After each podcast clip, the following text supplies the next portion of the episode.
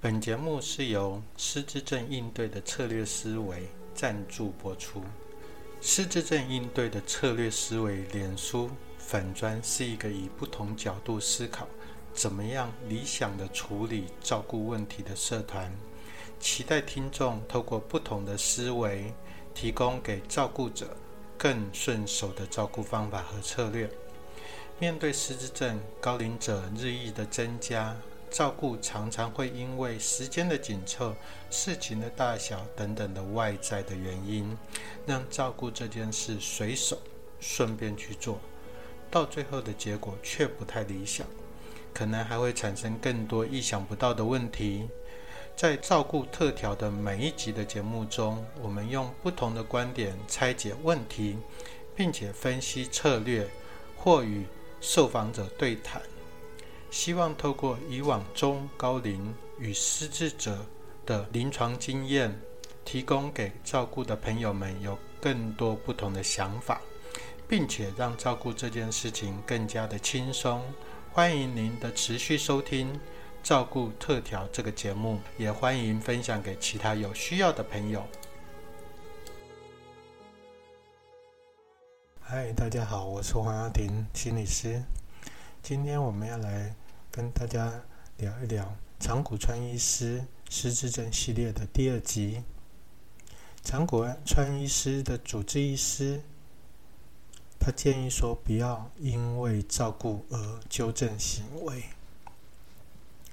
我很喜欢去看人家照顾失智症者。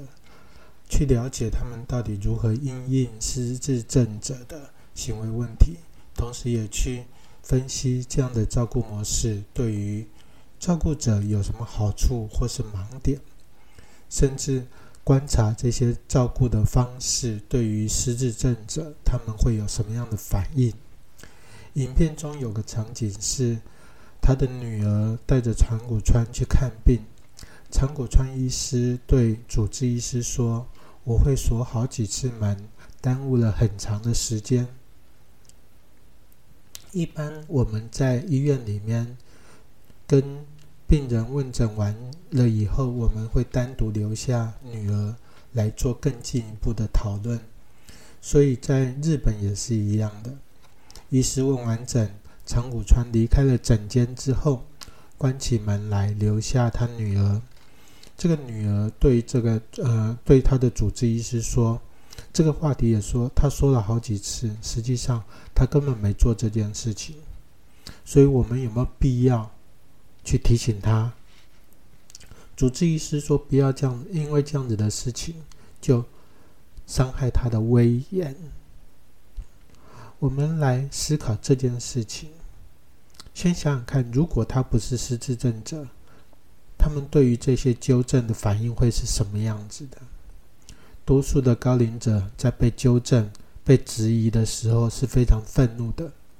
台语有句话说：“更小灯羞气”，是常见的反应。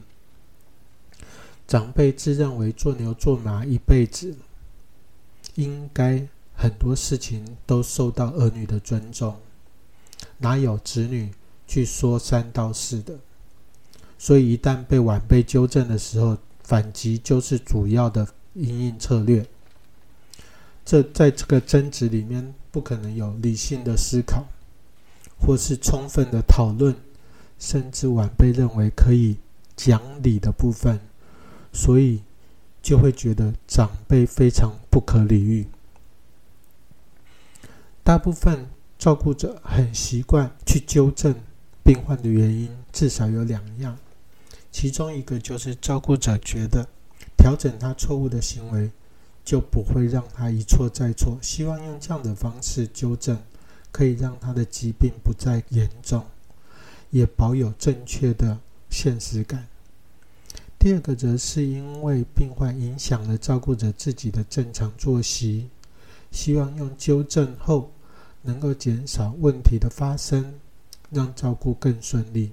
同时也有可能引起照顾者更加的愤怒，这部分我们在稍后的节目中会继续的讨论。很不幸，这两个期待都没办法如愿。我们来更进一步的讨论这两个期望。首先，第一个期望是照顾者希望改变他错误的行为，进而影响到疾病的进程。那么多年来一直在思考一件事情，就是失智症的进程到底像什么样的过程？我后来发现到，好像有点像癌症在身上的样子，它不断透过的蔓延的癌细胞。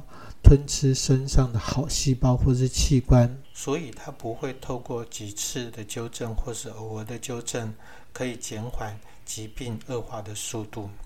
我们再来想想看，第二个期待，照顾者期待透过纠正这样子的行为，能够减少问题的发生。我们先跳出这个问题，想想看，小孩子的行为怎么样被改变？小孩子能够透过纠正。而改变行为，是因为孩子的记忆力是好的，记得爸妈说过什么样的事情该做，什么样的事情不该做，才能让他继续往好的方向去走。这个记忆力问题就常常是病患缺乏的部分。正如同我们常常提醒失智症者去去日照的时候，需要遵守规则，时间还没到，不能吵着要回家。当他出现吵闹的问题的时候，也常常是他疾病最混乱的时候，更不可能让他记得起来。一旦他头脑清醒，就不会做出这样的行为来。所以在这个时候，如果照顾者给他更多的压力，也就是越纠正他的时候，他的反弹只会更大，这样子情绪反应也会越来越大。我们综合以上两个行为。结果必然落到病患学不好、照顾者更加气愤的地步，也就让照顾的关系更差。就如同主治医师说：“不要因为这样子的事情伤害他的尊严。”华人是非常忌讳承认错误的，一旦指责这些失智症长辈，到头来常会出现恼羞成怒，他的威严都扫地了。那么多的情绪夹杂的事情的内容。这下子他可就牢牢的记住了，记住的不是他该怎么样做才好，而是记住你让他丢脸、没面子。作为照顾者的，可以想想看，在你脑海中，快乐的事情比较多，还是愤怒的事情比较多？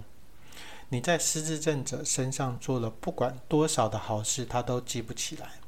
可是，一旦让他生气一次，他就牢牢的记得你。所以千万不要用这样的方式去测试他，以为他的记忆力不好，不会记得这件让他丢脸的事情。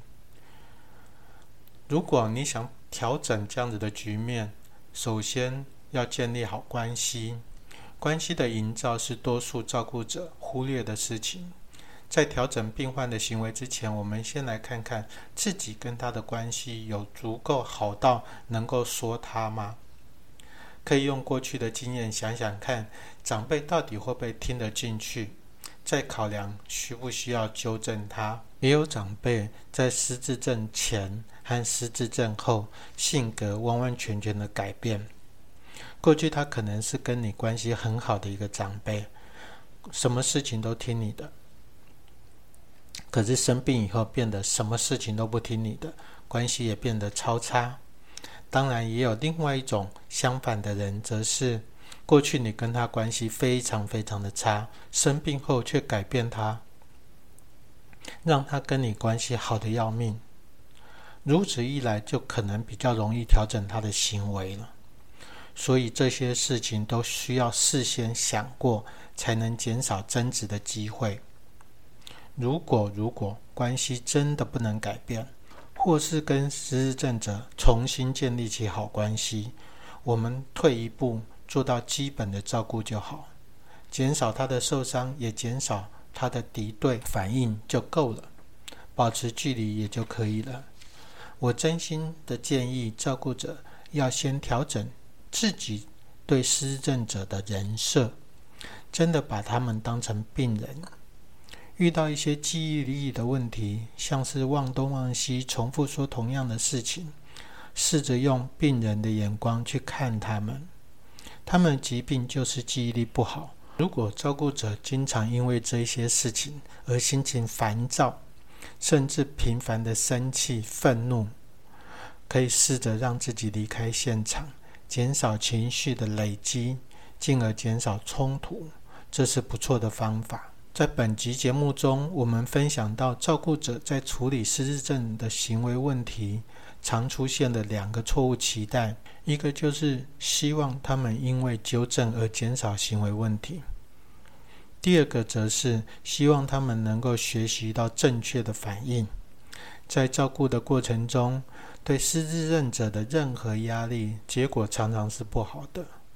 照顾者因为病患的情绪问题而有这样子的做法。首先，我们需要处理自己，换个环境，让自己冷静下来，才是最好的策略。今天的节目就到这边，欢迎分享给有需要的人，关注“照顾特调”这个 podcast 的节目。特别希望您能够在节目的下方或是脸书社团留下您所想说的话。想问的问题，也给我鼓励。策略照顾，愉悦生活。我们下次见。